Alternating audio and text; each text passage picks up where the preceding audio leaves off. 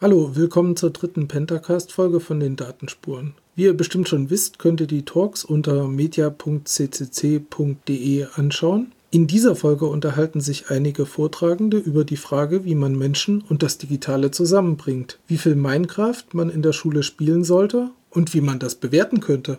Viel Spaß damit! Wunderschönen guten Morgen. Wir befinden uns im Tonstudio der Technischen Sammlung während der Datenspuren 2017. In Dresden. Wir in Dresden. Wir vier äh, haben heute Teile des medienpädagogischen Parts während dieser Datenspuren gestaltet und dachten uns, ach Mensch, wir setzen uns danach, nach unseren jeweiligen Talks und Veranstaltungen mal kurz zusammen und berichten darüber. Und ja, mal sehen, was noch dazu kommt. Ähm, ich darf kurz vorstellen, äh, die Mandy ist da. Hallo, ich bin Mandy. Der Nack ist dabei. Hallo. Und dann habe ich hier noch jemanden sitzen. Möchten Sie selber vorstellen? Äh, ja, ich bin Robin. Wieso darf muss selber ausreichen. vorstellen? Und wir werden vorgestellt? Tja. Ich habe mal überlegt, was mit dir liegt. Also, und ich bin der Sandro. Einen wunderschönen guten Tag. Dann So. das auch an dir. Ähm, ich würde damit anfangen. Wir hatten heute ähm, vier verschiedene Talks. Äh, der erste ist, äh, genau, der erste wurde von Wendy gestaltet. Ganz spontan, weil die eigentliche Referentin leider nicht äh, konnte. Ähm, und zwar zum Thema medienpädagogische Projekte. Ja, Ja, genau. Möchtest du schon was dazu erzählen? kann ich machen, ja, Ja, klar. sehr gut. Und vielleicht auch noch, wie das Feedback war oder ja. Ja, also ich habe heute äh, noch mal ein bisschen erzählt, was man eigentlich pädagogisch, medienpädagogisch machen kann an Projektarbeit.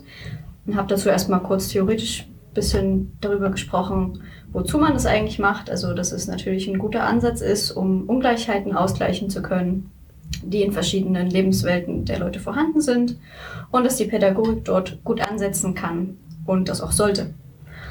Und genau, dazu habe ich dann auch ein paar Anregungen noch vorgestellt, wo man sich Projektideen holen kann, beis- beispielsweise auf dem Medienpädagogik-Praxis-Blog, wo man sich einzelne kleine Anregungen holen kann. Äh, da werden Projekte vorgestellt, zum Beispiel zu Hörspielaufnahmen oder zu Minecraft im Schulunterricht oder sowas, wo man sich selber angucken kann, was man damit macht und das natürlich für sich auch abwandeln kann.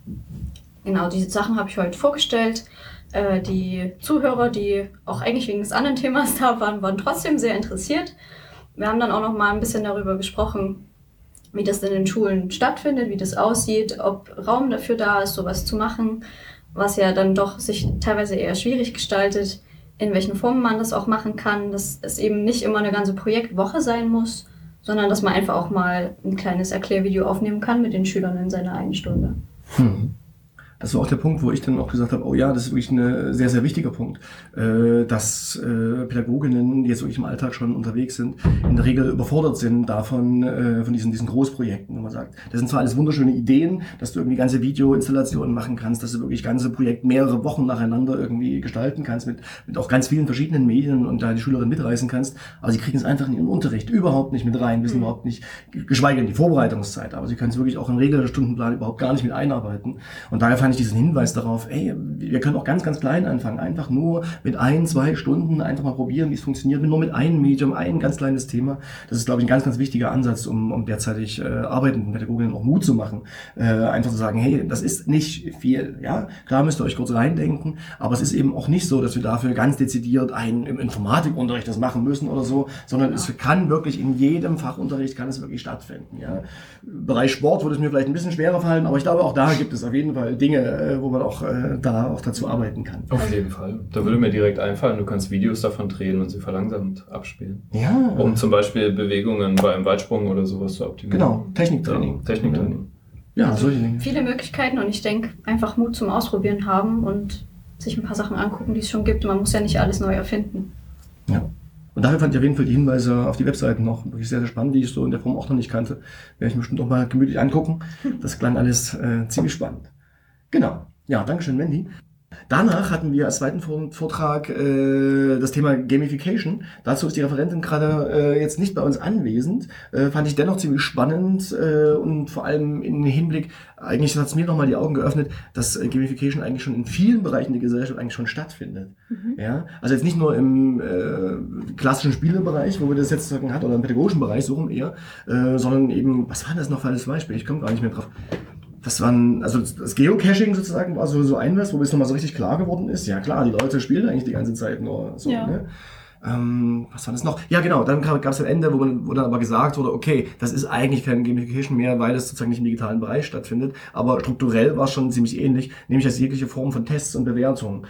Dafür habe ich sofort vor mir gesehen, irgendwie die Multiple-Choice, irgendwie äh, Tabelle, wo ich nochmal den, das ist am, am Ende ja auch Gamification sein könnte, wenn nicht die Definition wäre, äh, das findet nur wirklich im digitalen statt. Aber das waren heute so, das waren so ein kleiner Erkenntnisgewinne auf jeden Fall aus diesem Bereich. Das fand ich irgendwie ganz spannend. Okay, aber die Referentin ist nicht da. Ähm, Schön fand ich dazu noch, dass die Referentin halt auch klar gesagt hat, dass äh, das manipulativ ist. Ne? Also, und dass Ah, man ja. halt gerade damit halt auch ähm, die Menschen darauf aufmerksam, kann, aufmerksam machen kann, wie manipulativ halt Spiele oder anderes sein kann. Und es ging halt nicht nur direkt nur um Kinder oder Jugendliche, sondern das kannst du ja überall anwenden. Ja, das ist richtig. Und, und dazu fällt mir noch ein, äh, spannend fand ich dann auch, als dann auch die Nachfrage aus dem Publikum ga, äh, kam, äh, wie sieht es eigentlich aus mit Quantifizierung und Qualifizierung, ähm, dass sie klar gesagt hat, naja, äh, das hilft natürlich, die Dinge auch ein bisschen schneller oder effizienter zu quantifizieren, so diese ganzen Online-Tests oder die Spiele und so weiter, äh, aber ersetzt natürlich in keinerlei Weise die qualifizierte Lehrkraft dahinter, die das Ganze natürlich dann auch noch abseits der Quantifizierung irgendwie auch bewerten muss. Da hatten wir das Beispiel irgendwie, na, die Schülerin hat, es, hat eigentlich das Video komplett geguckt und nur einmal und andere haben es fünfmal gesehen ähm, und die sind, kriegen jetzt schlechtere, eine schlechtere Quantifizierung sozusagen, weil sie es fünfmal angeguckt haben. So ein Käse, weil vielleicht äh, die Schülerin einfach nur sehr aufmerksam hingeguckt hat, während die erste einfach nur schnell durchgeklickt hat und trotzdem alles verstanden hat. Ne? Also das war noch ein wichtiger Hinweis und dann kam natürlich, darüber könnte man auch länger nochmal nachdenken, ähm, natürlich das Problem, äh, ob denn diese Methode sozusagen, diese einzusetzen, die einfach mal die Quantifizierung vereinfacht, ob das nicht viel mehr Lehrpersonal dazu nötigt oder äh, bringt, einfach wirklich eben auf die äh, qualifizierte Bewertung wirklich eher zu verzichten. Ja? Die kriegen dann von ihrem irgendwie ihr Ergebnisprotokoll, da steht drin, Schülerin 1, 15 Punkte, die andere 3 äh, und dann machen sie ein Häkchen drunter und fertig ne? und überlegen gar nicht mehr. Also wirklich noch eine spannende Frage, inwieweit da wirklich die Form äh, oder die Methode Gamification nicht wirklich eher, na, auch zumindest sehr kritisch be- betrachtet werden sollte. Ne? Abseits von der Sache, dass sie wirklich auch gravierend schon stattfindet. Das müssen wir natürlich auch ganz klar zur Kenntnis nehmen. Gut. Okay. Äh, der dritte Vortrag, äh, da habe ich dann äh, referiert über äh, Minecraft als äh, Unterrichtsfach. Ähm, habe darüber berichtet, dass ich das bereits seit fünf, sechs Jahren an der Schule unterrichte und habe noch ein bisschen weiter ausgeholt äh, zum Spielen insgesamt sozusagen, woher es kommt, anthropologische Konstante, Spielen als Kulturtechnik, plus viele Literaturhinweise um dann noch zu, kurz zu erklären, wie ich überhaupt dazu kam, das zu tun, um das äh, zusammenzufassen, ging es mir darum, äh, aufzuzeigen, dass es mir komisch vorkam, dass äh, in der Grund Grundstufenbereich, das heißt äh, Klassenstufe 1 bis 3, äh, grundsätzlich, also ich arbeite in einer freien Schule, ähm, sagen, dass das Spielen einen unheimlich hohen Stellenwert hat, dass es da eigentlich erstmal egal ist, ob die Schülerinnen innerhalb der ersten Klasse äh, irgendwie das Alphabet können oder auch rechnen können. Hauptsache, sie kommen erstmal in der sozialen Gruppe an, sind da irgendwie gemeinsam und fühlen sich wohl in der Schule. Und wenn das Setting stimmt, dann können sie wirklich auch, auch lernen. Äh, dass sozusagen also das Spielen ein wirklich ganz zentraler Bestandteil innerhalb der Grundstufe ist. In der Mittelstufe dann eher schon ein bisschen weniger, da kommen dann schon ein bisschen mehr irgendwie die klassischen Lehrmethoden. Und in der Oberstufe dann, also Klassenstufe 7 bis 10, ist dann ganz klar, also Spielen, das ist nur Zocken und Daddeln und verlorene Lebenszeit und weg damit und ja, ja, also wo dann wirklich ganz, wirklich alles nur noch negativ konnotiert äh, wird. Und das kam mir irgendwie halt komisch vor. Ne? Zumal auch genau das, oder dieses, dieses Alter halt dann irgendwie so, so 12, 13, 14, 15, 16, das ist genau das Alter, wo Jugendliche heutzutage wirklich, ja, tatsächlich ihr halbes Leben irgendwie in, virtuellen Welten äh, zubringen. Sobald sie irgendwie äh, zu Hause sind, da erst recht, aber eben auch schon auf dem Schulweg, möglicherweise auch in der Schule, wenn sie heimlich während der Unterrichtsstunde auf dem Klo sitzen und irgendwie Clash of Clans äh, spielen oder sowas auf ihrem Smartphone. Ähm, also diese Jugendlichen sind schon die wesentlich mehr Spielende und die Schule sollte sich da einfach komplett raushalten und sagen, nein, hier findet es nicht statt, ist halt irgendwie, das ist böse, ja. Das kam mir halt falsch vor und äh, da habe ich dann gesagt, nee, okay, ich möchte mit Schülerinnen spielen. Ich möchte einfach rauskriegen, wie es funktioniert und äh, das war sozusagen der Beginn äh, dieser Minecraft-Werkstatt. Ja, und dann habe ich in meinem Vortrag eben äh, genauer noch berichtet, wie äh, äh, sozusagen dieser Unterricht abläuft. Das sozusagen hat die Leute, glaube ich, auch, äh, haben es ganz spannend gefunden, sozusagen, weil es da natürlich verschiedene Dinge gibt, äh, die ganz spannend sind, sowas wie die Raumordnung oder die Reihenfolge, wer darf wann wie spielen äh, und natürlich auch besonders, wie schaffen es die Schülerinnen wieder äh, in den normalen Alltag hineinzufinden, nachdem sie in der digitalen Welt unterwegs waren. Genau, also habe ich so äh, diesen, diesen äh, Unterricht einfach kurz beschrieben. Genau. Und bei den Nachfragen dann später ähm, fand ich eine, die mir jetzt sozusagen noch so im Kopf hängen geblieben ist. Da gab es äh, aus dem Publikum die Nachfrage einer Lehrerin, die an der Regelschule arbeitet und sagte, naja, du kommst da irgendwie von der freien Schule, schön und gut, aber wir haben hier Noten. Wie lässt sich das denn irgendwie bewerten oder sowas? Mhm. Und ja, da habe ich erstmal sagen müssen, äh, keine Ahnung, darüber habe ich noch nie nachgedacht, weil bei uns gibt's halt keine Noten. Und dann fielen mir wirklich nur noch Dinge ein, die eher natürlich im Spaß gemeint waren. Naja, wenn man irgendwie halt 1000 Holz gesammelt hat, dann bekommt man 15 Punkte und gut ist. Ähm, Steigt eine Stufe auf. oder es steigt eine Stufe auf oder sowas. Und das andere ist, man könnte natürlich auch sagen, man lässt irgendwie die Klasse abstimmen. Ja, wer jetzt irgendwie das schönste Haus hat, aber das sind natürlich alles Dinge, die sind nicht bewertbar, so ein Käse halt. Ne? Und da habe ich das dann, kann man ja genauso handhaben wie im Kunstunterricht. Ich meine, im Kunstunterricht ist es auch so, dass du, oder auch in einem Musikunterricht, dass du halt nicht direkt bewerten kannst, wie toll der Schüler jetzt diesen Baum gemalt hat, sondern wie war dieses, wie war der Entstehungsprozess, was will er damit ausdrücken. Also du kannst ja durchaus auch kreative Punkte bewerten, nur nicht halt anhand von ästhetischen Merkmalen. Genau, sondern das musst du halt offener lassen, genauso wie bei einer, einer Deutscharbeit, wo du eine Erörterung schreibst, da darfst du halt auch nur den argumentativen Teil bewerten und nicht den Inhalt beispielsweise. Mhm. Und genauso muss man halt einfach andere Maßstäbe daran setzen, wie man so etwas bewertet. Ich denke durchaus, dass das möglich ist. Ja, du könntest das in Minecraft versuchen? Ja, Ich könnte mir das zumindest vorstellen. Ich könnte mir vorstellen, dass halt, wenn die Aufgabe gegeben ist, hey, ähm, baut zum Beispiel mal ein Haus mit allen lebensnotwendigen Dingen, die ihr für lebensnotwendig haltet, und im Abschluss wird das bewertet. Ähm, warum nicht? So, dann kann man halt darauf achten, dass halt überall zum Beispiel eine Feuerstelle oder eine Heizung oder irgendwas drin ist, je nach Möglichkeit.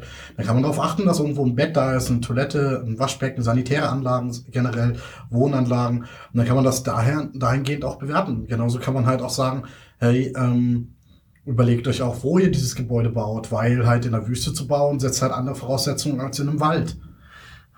Ich denke, aber du hast jetzt schon so viele äh, Dinge auch gebracht, wo ich sagen würde, naja, aber da gibt's immer auch argumentative, oder gibt's auch ein Argument zu sagen, nein, ich habe kein Klo, wir gehen immer in den Wald pullern.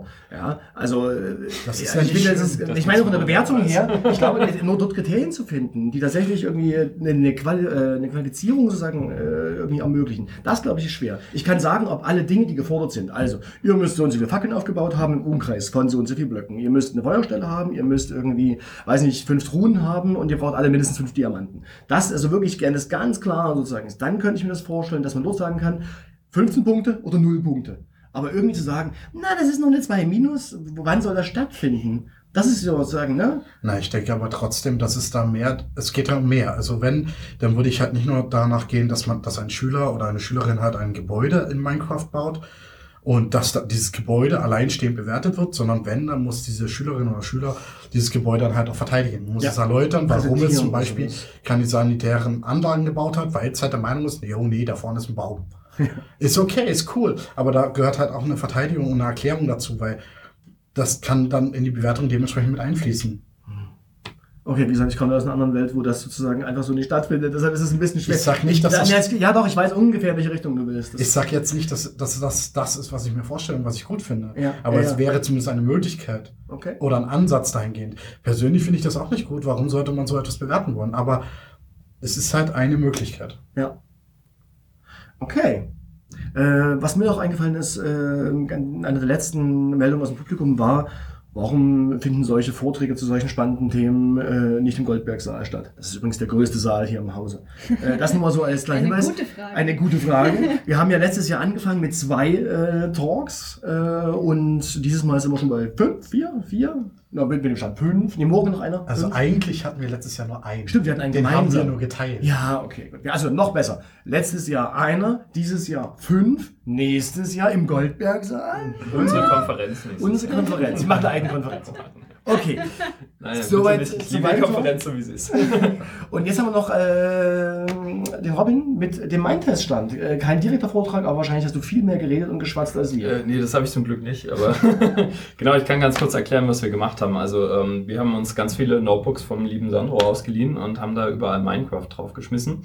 Und dann haben wir einen Server aufgesetzt und haben die Kinder und auch die Eltern und Pädagogen eingeladen, einfach mal bei uns Minecraft zu spielen. Mein Mein Test. Test. Mein Test, oh Gott, ja. Vollkommen recht. Ähm, ich sage Minecraft, weil Mindtest eigentlich nur ähm, ein wunderschönes, neu programmiertes Derivat von Minecraft ist, was kostenlos ist, Open Source und ähm, wo man auch selber Plugins für entwickeln kann, wenn man das möchte. Und äh, ja, das haben wir gespielt und es gab auch äh, viele begeisterte Kinder, die bei uns waren, auch viele Eltern, die direkt gesagt haben, oh, wir würden das super gern zu Hause direkt so wie es hier ist neu installieren. Da muss ich noch schnell was fertig machen, dafür fällt mir gerade. ähm, und ja, wir hatten, das muss ich vielleicht ganz kurz nochmal erklären, wir hatten letztes Jahr eine Station, die sehr aufwendig war, wo ähm, es direkt darum ging, dass Kinder ähm, als, als, ja, als, als kryptografische Detektiven ähm, auftreten können. Und es war sehr mit einer Story verbunden. Und wir hatten viele Eltern, die jetzt nochmal da waren, die letztes Jahr schon da waren. Und auch viele äh, CCC Officials, die da waren, die gesagt haben, es ist schade, dass das dieses Jahr nicht gibt und vielleicht werden wir das auf dem Kongress oder auf den nächsten Datenspuren dann doch nochmal so mit Geschichte machen, weil jetzt nur spielen äh, ist vielleicht auch nicht das Richtige. Also ich hätte mir noch gewünscht, das muss man vielleicht noch dazu sagen, dass wir noch ein bisschen mehr Anleitung geben, was kann man Cooles machen, was Ja. kann man Kreatives machen. Weil wir hatten eine Mod installiert, wo man Flugzeuge und Fahrzeuge hatte und eigentlich haben die Kinder kaum was anderes gemacht, als mit Flugzeugen und Fahrzeugen Äh, durch die Gegend ja, zu ja. fliegen. Und hätten wir ein bisschen mehr Zeit gehabt und ein bisschen weniger technische Probleme, dann hätten wir das Ganze auch noch ein bisschen aufgreifen können. Aber das können wir morgen noch machen. Aber soll es dazu nicht sowieso noch einen kleinen Workshop geben? Äh, ja, das klären wir dann gleich nach dem Podcast. also wir machen morgen auf jeden Fall noch einen ordentlichen Workshop dazu, wie man das kreativ verwenden kann und Ja. was wir, wie wir das eigentlich auch in Unterricht oder so verbinden können oder wie man was fürs Leben daraus lernen kann. Ja! Das ist das Minimum, was wir uns Ich wünschen. Ein wunderbares Schlusswort, würde Sehr ich gut, sagen. Spielen für das Leben. Ihr habt nicht vergessen. Sehr schön. Der Mind-Test. Ach, ich war schon so rum der Ebene, das war jetzt chronologisch Genau. auch gar Der nicht. Sandro richtig. vergisst immer den lieben kleinen. Ah, der ist Nein, Nein, Nein, Entschuldigung. Also, jetzt der Nackt bitte. Es gab den, den äh, weiteren Vortrag zum Thema Mind-Test. Genau, und zwar direkt im Anschluss zu Sandro, weil zu guter Letzt kommt halt das Beste. Nein, ähm, ich fand es halt auch ganz interessant, das genau im Anschluss daran zu machen, weil mein Test ist, wie Robin gerade schon erklärt hat, eine freie Variante, eine freie Implementation von Minecraft. Ähm, mein Test basiert selbst auf C++. Darüber haben Neko und ich heute einen Vortrag gehalten. Da haben wir zunächst damit eingeleitet, was mein Test überhaupt ist, haben äh, gewisse Begrifflichkeiten wie Mods und Texture Packs erklärt und haben dann mein Test kurz vorgestellt anhand von einigen Screenshots, um dann mit Projektideen zu folgern. Das war im Prinzip so im Groben der Talk. Haben dann auch noch ein paar Lehr Lehrinhalte verkörpert, wie zum Beispiel soziale Kompetenz, sozi- gesellschaftliche oder auch technische Kompetenzen, die man darüber vermitteln kann, wenn man es dann richtig einsetzt. wie man es dann zum Beispiel noch am Mindtest-Stand probieren kann. Ähm, ja, das war im Prinzip auch schon der Talk. Und dazu gab es auch ein paar wenige Rückfragen. Leider war das Großteil des Publikums, glaube ich, schon geflasht von den vorangegangenen. Ich glaube, da müssen wir nächstes Jahr noch eine bessere Orga machen, damit wir A, mehr Zeit für die einzelnen Talks haben, gerade auch für Fragen, weil das ist dieses Jahr echt zu kurz gekommen. Wir mussten immer unterbrechen, mussten immer einen Cut machen und die Zuschauer sagen so, Leute, sorry, wir haben schon zu wenig Zeit. Das heißt, das nächste Mal müssen wir einfach wirklich viel, viel mehr Zeit einplanen für Rückfragen und Debatten, Diskussionen. Wirklich vielleicht 90 Minuten pro Talk. Das fände ich ganz gut, weil ich fand auch die Nachfragen bei mir, die Diskussion, die da anstanden, ist mit am spannendsten eigentlich. Und da sieht Ja. man auch, was überhaupt los ist und was für Leute da, was wir für Akteure haben. Wir haben ja nicht nur Lehrer, sondern auch außerschulische Ja. Ja. Menschen. Das tat mir auch in der Seele leid, das zu unterbrechen, aber Mhm. es ging Kein von der Zeit Problem, einfach ist ja richtig dann Ja. in dem Moment. Ja. Wir machen es nächstes Mal anders. Genau. Sehr schön. Also, nächstes Jahr Goldbergsaal, groß und jeweils Drei 90 Stunden. Minuten. Mhm, Ja, Und übernächstes Jahr wirklich die eigene Konferenz. Okay, Okay. wunderbar. so Ich, be machen wir das. ich bedanke mich bei euch allen.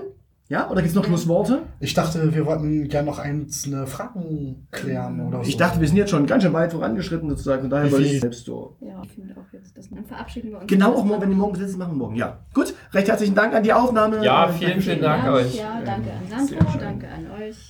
Danke an Mandy, danke an Tschüss. Robin, danke an und so weiter. Tschüss. Das war nun die dritte und letzte Folge des Pentacasts von den Datenspuren. Vielen Dank fürs Zuhören und hoffentlich hört man sich bald wieder. Tschüss.